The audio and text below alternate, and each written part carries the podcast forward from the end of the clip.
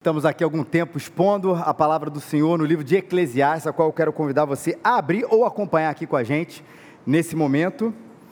Continuando a falar desse livro tão antigo, tão sábio, tão verdadeiro, palavra de Deus para nós.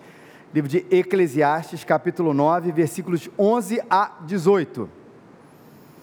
Eclesiastes 9, de 11 a 18, assim diz a palavra do Senhor. Observei ainda e vi que debaixo do sol a corrida não é dos ligeiros a batalha não é dos fortes, o pão não é dos sábios, a riqueza não é dos prudentes, o favor não é dos inteligentes, mas todos dependem do tempo e do acaso.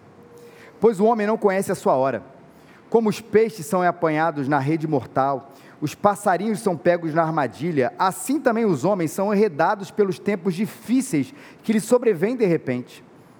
Também vi esse exemplo de sabedoria debaixo do sol que muito me marcou havia uma pequena cidade de poucos moradores e um grande rei a atacou e cercou e levou grandes rampas de ataque contra ela.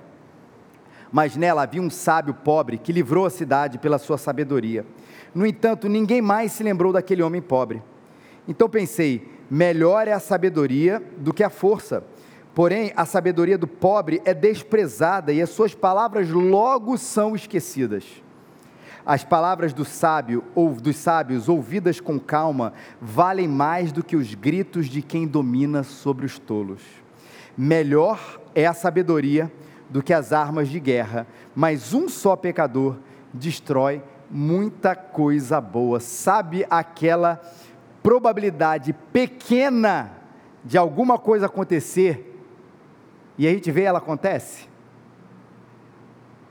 Quem gosta de futebol sabe disso aquele gol inesperado aos 49 do segundo tempo e que de repente vira o jogo que você já acreditou que estava perdido.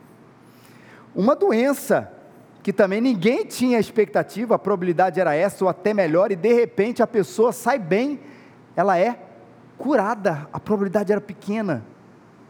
Aquele emprego que você achou que você nunca, nunca, nunca iria ter, aquele lugar que você achou que você nunca ia galgar e de repente você aparece lá empregado, a bolsa de estudo, que tinha um milhão de pessoas na sua frente e foi você que foi contemplado com aquela bolsa de estudo, algo impossível, quase impossível, improvável, mas aconteceu. E a pergunta é: foi o acaso?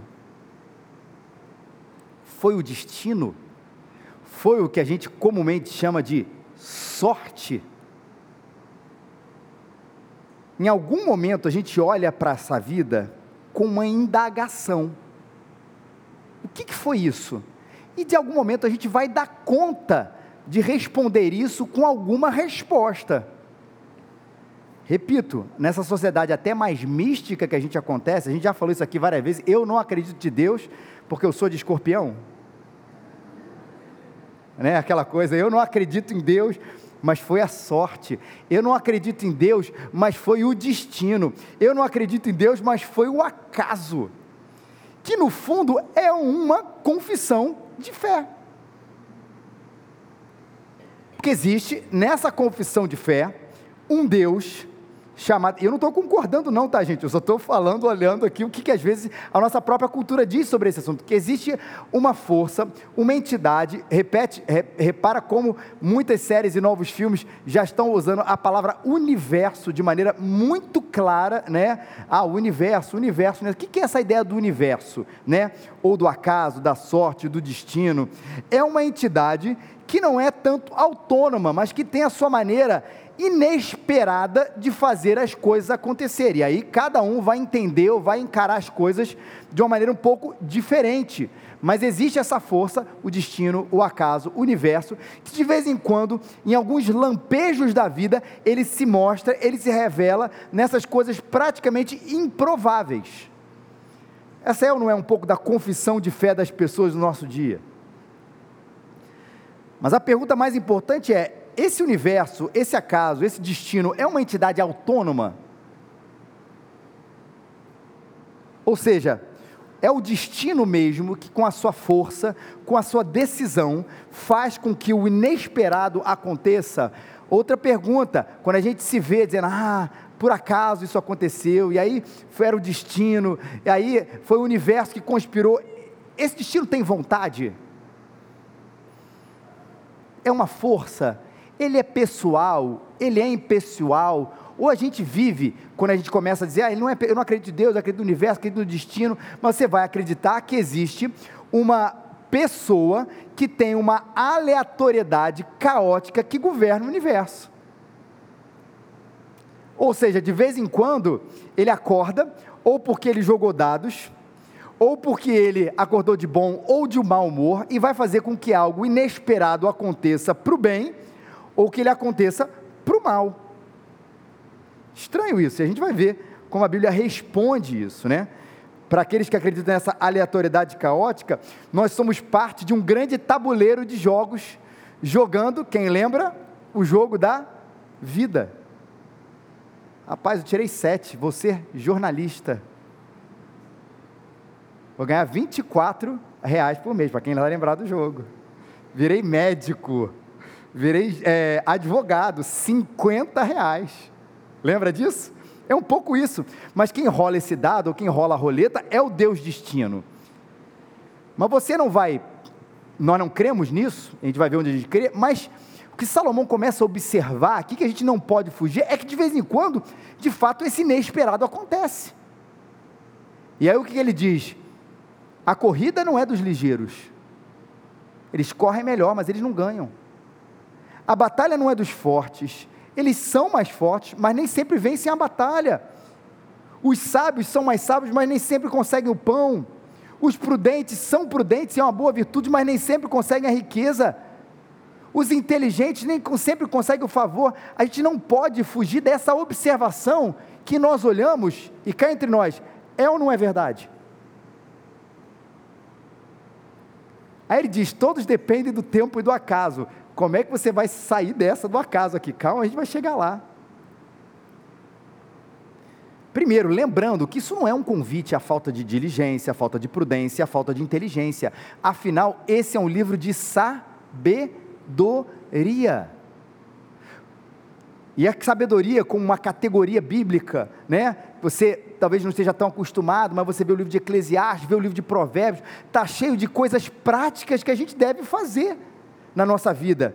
Ou seja, não é um convite, como a gente até falou algumas semanas atrás, a não fazer nada. O que, a gente falou duas semanas atrás? Tudo que vier às tuas mãos, faze conforme as tuas forças. Faça coisas, isso é sábio. Paulo diz lá em Colossenses 3,23: Tudo quanto fizerdes, fazei-o de todo o coração, como para o Senhor e não para os homens ou seja, existe a dimensão não apenas da oração, e eu não estou botando em contraste, mas aqui a, questão é didática, mas a, a dimensão do fazer coisas. Seja prudente, seja ligeiro, seja inteligente, seja forte se você vai para uma batalha, é importante tudo isso aí também. Mas para você ter sabedoria na vida, você precisa aceitar certos fatos de que esses são ótimos, excelentes elementos, mas eles não são tudo o fato de que todos dependem do tempo e do acaso. De que a prudência, de que a inteligência, de que a destreza numa batalha, de que a força numa batalha é algo, se essa for a sua luta aqui, a ser perseguido. Mas a gente precisa aceitar o fato de que as coisas dependem do tempo e do acaso. Um grande comentarista aqui, Kiel Endelet, ele diz: a limitação do homem em seus esforços, apesar de toda a sua capacidade, ter razão nisso que ele não é, em geral, mestre da sua própria vida. Inclusive, é uma ferida de Deus na nossa vida para a gente entender que a gente não está jogando os dados da vida. De que todas essas virtudes das quais eu falei, de que o texto aqui fala, elas são importantes, mas não somos o dono da vida, nós não somos os senhores ou as senhoras do destino. Não somos. Eclesiastes está dizendo: há tempo em outro capítulo, mas aplicado aqui também, há tempo para todas as coisas. Nem todas as coisas que nós nos esforçamos para acontecer depende do nosso esforço, diligência, inteligente, porque existe o tempo e o acaso. Eu vou usar aqui alguns exemplos bíblicos que um comentarista chamado Walter Kaiser ele usa aqui para explicar um pouco essa situação. Ele usa aqui exemplos bíblicos. Quem mais ligeiro do que Azael, que morreu desnecessariamente ferido pela extremidade inferior da lança de Abner? Quem mais forte do que Sansão, o mais fraco diante das mulheres? Quem mais sábio do que Salomão e o mais indulgente para com o pecado? Quem mais sagaz do que Aitofel, que foi tão facilmente suplantado por Uzai em seu conselho insensato? Quem mais versado na cultura egípcia do que Moisés, mas que também passou por cima da justiça ao cometer homicídio? O mais capacitado, em resumo, biblicamente, nem sempre que foi aquele que alcançou as coisas da qual ele era o mais capacitado para fazer. Porque depende do acaso. E aí a gente vai explicar essa palavra, que acontece, ela aparece duas vezes na Bíblia, na língua do Antigo Testamento, que é o hebraico. Ela acontece nesse texto, no outro, tipo de, num, num, num outro texto de reis. Que não vai falar do acaso como nós entendemos essa figura ou essa entidade impessoal que joga dados e que a gente joga na conta dela quando uma coisa inesperada acontece. Acaso aqui, na verdade, é um sinônimo de circunstância. Ele só está dizendo que de repente aconteceu uma circunstância da qual alguma coisa iria acontecer e de repente ela não aconteceu, e quando você olhou, existia um conjunto de fatores que promoveu para que aquilo acontecesse ou que não acontecesse. Porque para crente, gente, para o cristão que acredita na palavra de Deus, não existe o conceito de aleatoriedade. Existe o conceito de, e a doutrina da palavra de Deus, o controle de Deus, a providência. Senão, a gente não seria crente, gente. Achar que existe uma, uma inclusive, uma entidade autônoma paralela que funciona junto a Deus. Deus está no controle, mas de repente, esse Deus autonomia, ou esse Deus destino, ou esse Deus acaso, ele joga o um negócio e fala assim: ih, rapaz, ele entrou no meu lugar. Eu estava olhando para o lado, de repente ele rolou a roleta, rapaz, era para você ser professor, mas você virou médico. Seu carro quebrou. Pague 35 reais se não tiver seguro de carro. Ele entrou no meu lugar e não existe isso para gente. Mas o que existe na nossa maneira de enxergar a vida, e todos nós sabemos disso, é o inesperado. São as circunstâncias, o momento. Mas o inesperado, as circunstâncias e o momento não são um acaso. O que existe é um xadrez divino cuja compreensão está muito além de nós, ou seja, a gente não consegue mensurar essas ações de Deus de fazer com que certas coisas aconteçam na história. Jeremias 10, 23 diz: Eu sei, ó Senhor, que não é do homem o seu caminho, nem do homem que caminha o dirigir os seus passos. A minha história, a nossa história, a história da humanidade, está nas mãos do Senhor. E tem hora que a gente não tem controle nenhum do que vai acontecer na grande história e na pequena história. Quer ver um exemplo? Antes, pouquinho, um minuto antes de entrar começar o culto, a Eliane falou assim: Olha, eu vou fazer, passei ali no cordon bleu, né?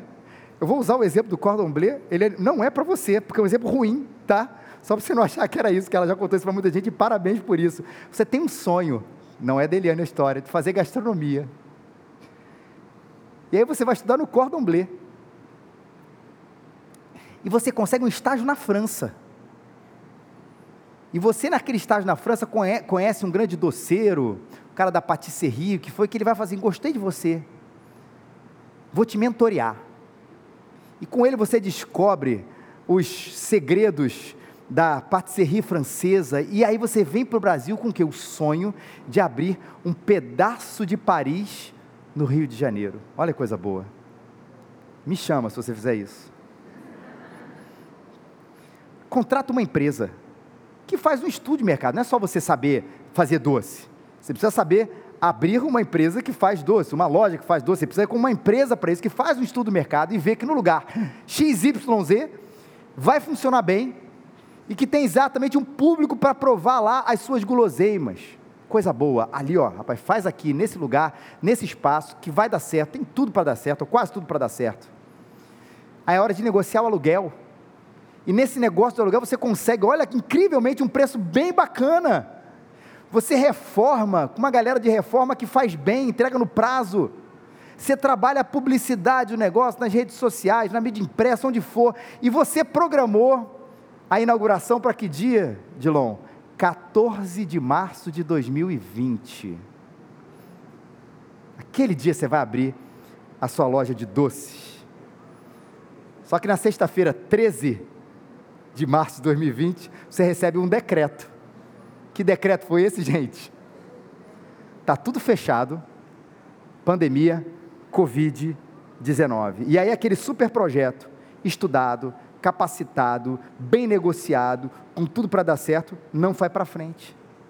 Tempo e circunstâncias que fizeram com que a corrida não fosse dos ligeiros, a batalha não fosse dos fortes, o pão não fosse dos sábios, a riqueza não fosse dos prudentes, o favor não fosse dos inteligentes. Quer ver um outro exemplo? E eu sei que são exemplos negativos que eu estou dando aqui. Gui, mostra aqui aquela foto que todo mundo aqui, mesmo os mais novos, vão se lembrar. Rapaz, até hoje dá uma angústia de ver. Maratonista, quem não conhece a história, na Olimpíada de Atenas, maratonista brasileiro, a Vanderlei Cordeiro de Lima, que liderava a corrida com cento, a maratona é 150 metros de diferença do segundo colocado, que na maratona, não sou da área, eu acredito que seja uma diferença bem confortável, ou confortável. E aí um homem desequilibrado, invade a pista, agarra o Vanderlei e ele vai perder o primeiro lugar. Ele era o mais rápido. Naquele momento, o melhor preparado, mas há tempos e circunstâncias, e esse mistério, obrigado Gui, faz parte da vida. Pois o homem, versículo 12, não conhece a sua hora. E a gente precisa ter sabedoria para aceitar esse fato. Porque quando a gente conhece a Deus, não nos é dado um script da vida. Sua vida, olha, agora que você me conhece, eu sou o Deus do universo, eu vou te revelar tudo o que vai acontecer. Vai acontecer isso, você vai casar com que tal idade, seus filhos vão nascer assim, você vai ter aquele grande problema em julho de 2027, mas não se preocupe, esse grande problema vai durar sete meses, no oitavo mês você vai receber, e no fundo a gente quer um negócio desse, não quer?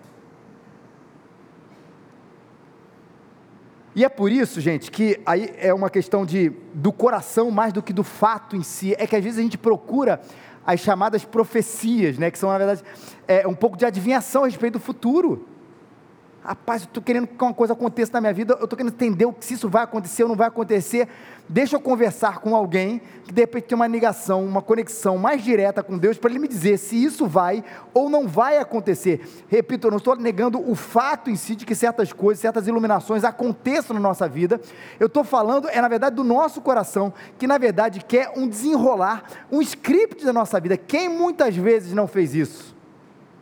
Orou, Senhor hoje aqui, caráter de exceção, comigo aqui, dá um sonho, dá uma profecia, escreve na parede, dá um jeito de uma coisa acontecer, porque eu preciso da resposta exata do que vai, vai acontecer. Eu quero o script. E a gente vive pela fé. E o inesperado, o surpreendente, que às vezes é a nosso favor também, às vezes não mas não nos tira, repito, de fazer os planos. O coração do homem pode fazer planos, mas lembre-se sempre, com uma posição de humildade diante do Criador, a resposta certa dos lábios vem do Senhor. Mas nunca, nunca, nunca eu vou duvidar do poder, da soberania desse nosso Deus. Nunca quando a aleatoriedade, ou, na verdade, a circunstância inesperada acontece comigo de maneira negativa, ainda assim, a gente exerce naquele momento difícil, de tragédia, de dificuldade, uma confiança plena no nosso Deus, que não está jogando dados, mas que tem as coisas debaixo do seu controle, ou eu vou assumir, infelizmente, uma posição que é terrível para a nossa própria alma, aleatoriedade caótica que leva a gente para o desespero. Não, eu vou confiar nesse poder e na soberania de Deus, de que eu sei que as coisas que fogem ao meu controle, mas que não fogem ao controle de Deus. Como os peixes são apanhados na rede mortal e os passarinhos são pegos na armadilha, assim também são os homens enredados pelos tempos difíceis que lhes sobrevêm. De repente, aconteceu uma pandemia, uma guerra, alguma coisa inesperada negativa, mas lembre-se, também existe um lado positivo. Que de repente aquela situação onde tudo caminhava para a dificuldade, você é presenteado com a bonança tudo caminhava para o fracasso, de repente você é presenteado, o inesperado acontece e o sucesso vem sobre você. Vem um tempo de paz, vem um tempo de recomeço, vem um tempo de alegria.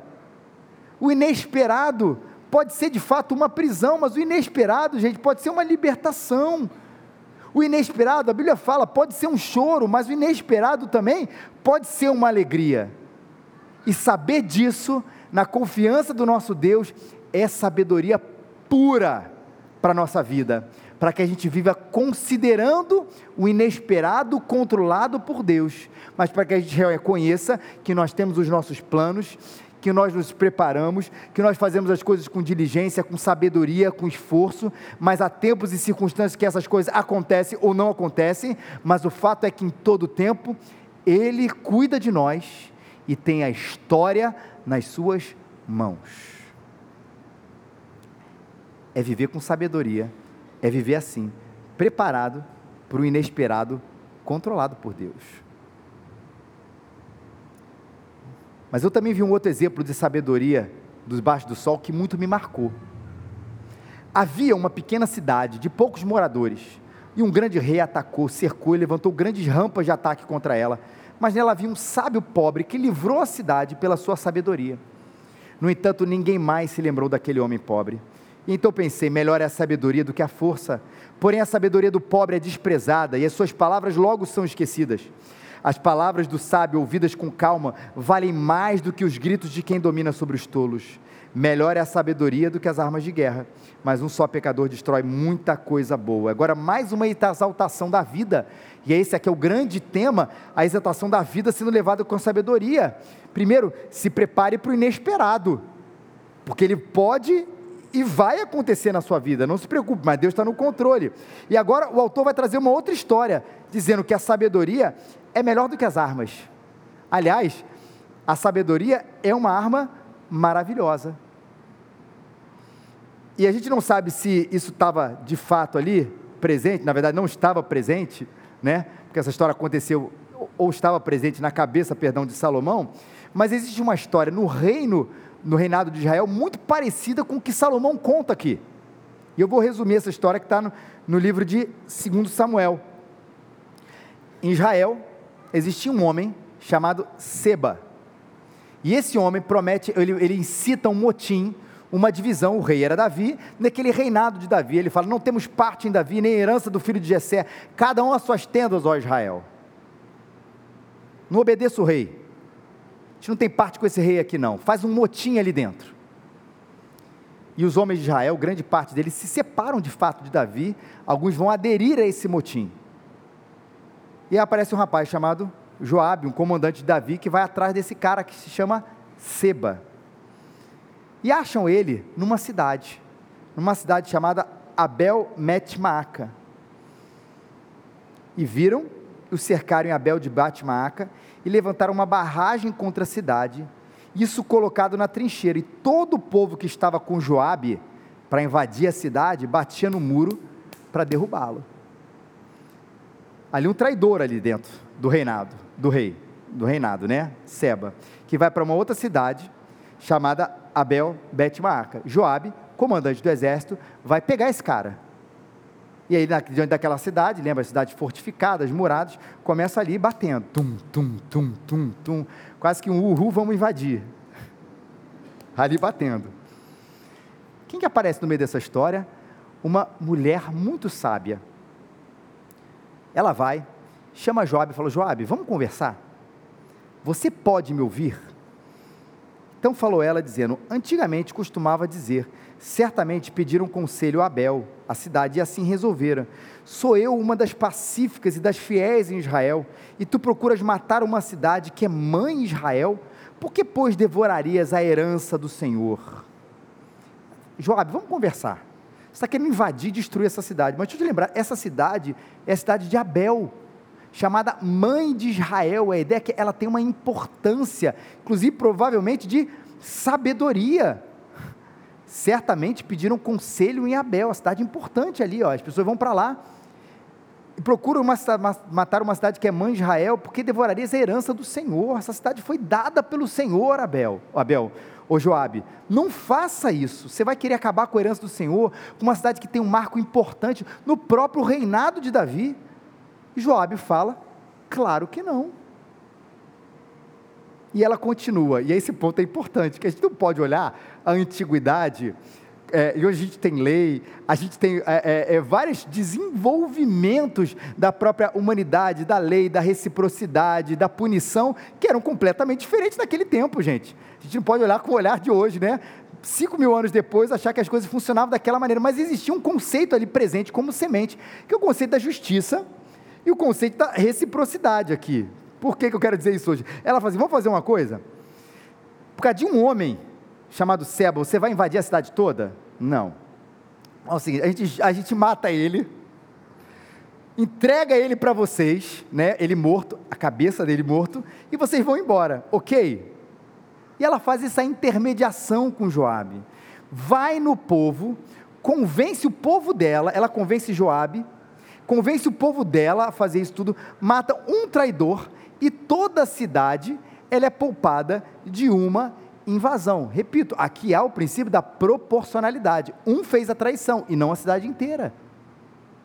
Semente aqui de algo que vai ser desenvolvido melhor até hoje em dia. Proporcionalidade, aquela mulher entendeu isso. Negociação, vamos sentar e vamos conversar? Ela conversa com Joabe, com o comandante dos exércitos, ela conversa com a cidade dela para aceitar aquilo ali tudo e dá um bom argumento para esse cara. Ó, oh, você não vai destruir essa cidade tão importante, a cidade que é mãe de Israel, essa cidade que faz parte ali da herança do Senhor. E com a sua sabedoria, sempre sendo tão cara, tão preciosa, tão pacífica, ela traz boas resoluções para todo mundo. A sabedoria é melhor do que as armas. Mas o texto fala que a sabedoria nem sempre é fama. Veja no caso dessa situação, ele fala, primeiro no texto, na, na, na, história que Salomão conta aqui, que a gente leu, ele vai falar que veio aquele homem pobre, e vamos botar, é um cara que fica esquecido. E nesse texto que, a gente, que eu contei para vocês aqui, de, de Davi, de Seba, de Joabe, tem uma mulher. Qual é o nome dela?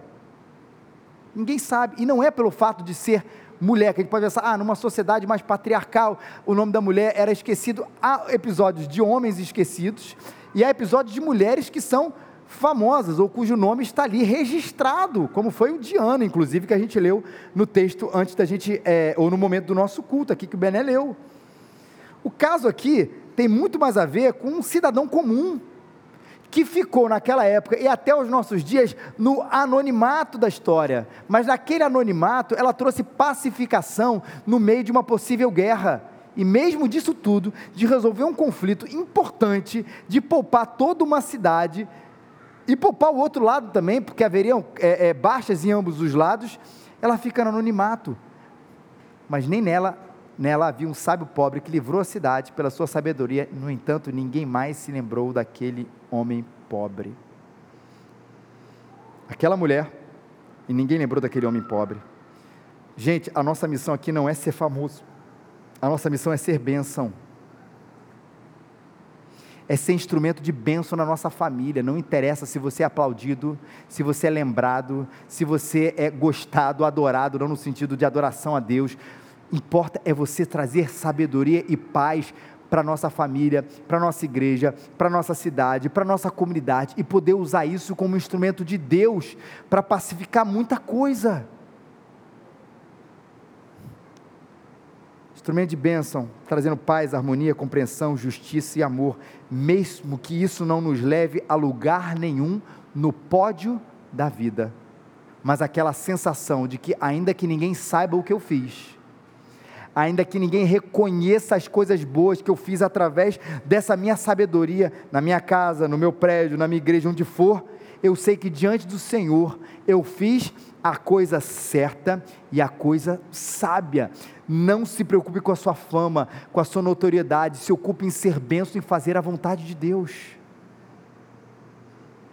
Tão legal que Jesus trabalha isso. Ele fala: tenham cuidado de não praticar as suas obras de justiça diante dos outros para serem vistos por Ele. Se fizerem isso, vocês não terão nenhuma recompensa do Pai Celestial. Portanto, quando você der esmola, não anuncie isso com trombetas nas redes sociais, contar para os amiguinhos, exibição de virtude, como fazem os hipócritas nas sinagogas e nas ruas, a fim de serem honrados uns pelos outros. Eu lhes garanto que eles já receberam a, é, é, aplauso, eles já receberam a sua recompensa. Mas quando você der esmola, que a sua mão esquerda não sabe o que está fazendo a direita, de forma que você preste a sua ajuda em segredo, e o seu pai, que te vê em secreto, ele te recompensará. A sabedoria e, nesse caso, a boa prática, a boa justiça, feito em secreto dos homens, mas em feito em plena luz para aquele que te chamou a fazer aquilo.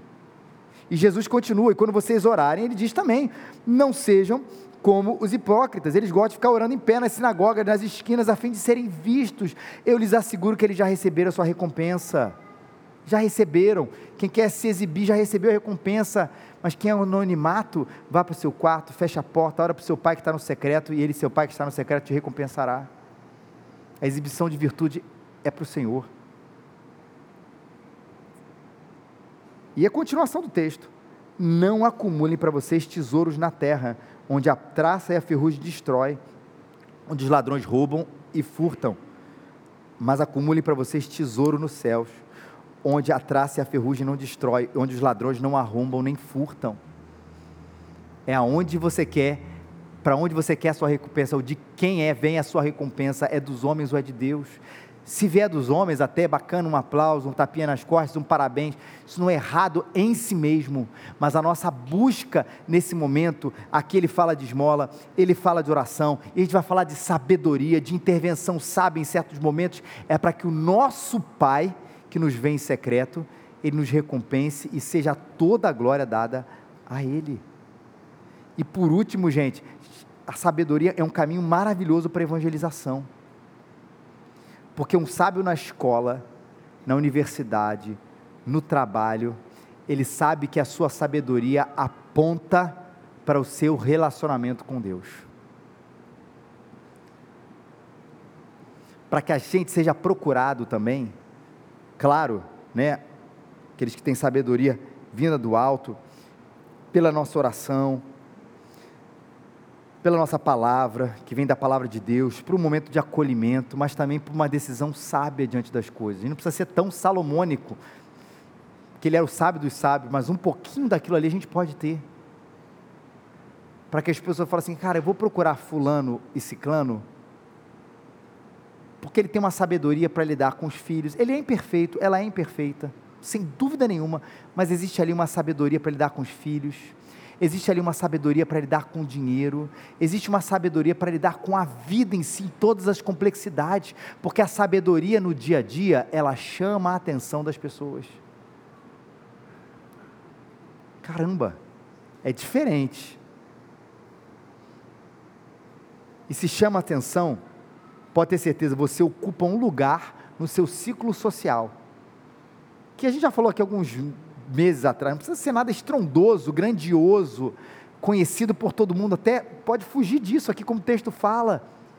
Mas num micro-universo, num médio-universo, ou num macro-universo que seja, a gente chama a atenção pela essa sabedoria. Você não é visto como um treteiro, como um desvairado, como inconsequente, mas alguém que teme a Deus, imperfeito, mas que tem o que Jesus falou: a prudência das serpentes e a simplicidade das pombas. E alguém vai notar e perguntar: Fulano, Fulana, de onde vem isso?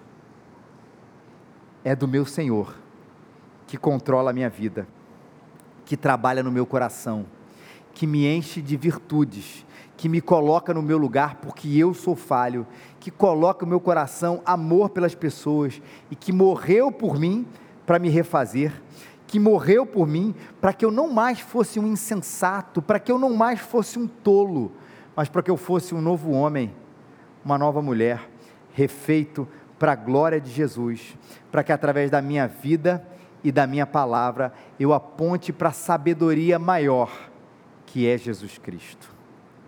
Por isso, e a gente termina aqui, se lembre, lembre-se tudo de uma vida sábia. Primeiro, esforce-se sim, mas aceite que nem tudo acontece como a gente espera. E há duas vertentes nisso. Se as coisas não acontecem como a gente espera, viva com esperança, porque algo bom pode acontecer, inesperado. Mas viva também com prudência, porque há dias maus, há dias inesperados, eles existem. Se preparem, porque são uma realidade na nossa própria vida. Era você o escolhido para ocupar aquele cargo, aquele emprego, mas houve circunstâncias, sejam elas justas ou injustas, que fizeram que você não ocupasse. Viva com a prudência de aceitar esse fato e com a esperança de que algo bom e inesperado pode acontecer. Mas saiba do controle de Deus sobre tudo isso e ame a sabedoria, porque ela é mais poderosa do que as armas. A esposa sábia edifica o lar, o marido sábio também edifica o lar, filhos sábios edificam lar, pais sábios edificam a sua casa, pastores sábios, porque tem, tem uns que eu tento ser um pouquinho, tá, gente? Mas tem uns que fogem muito longe. Edificam a igreja. Irmãos edificam a igreja com sabedoria também. Em todos, condôminos edificam o seu prédio nas tretas condominiais com sabedoria. Na amizade, no casamento, no trabalho, na vida, busca a sabedoria porque ela é prática. E porque essa sabedoria aponta para o sábio dos sábios que é capaz de fazer a nossa vida mais profunda, mais santa, mais transformada para a glória de Deus. Aonde está a sua sabedoria? Busque ela em Jesus e vamos ficar de pé.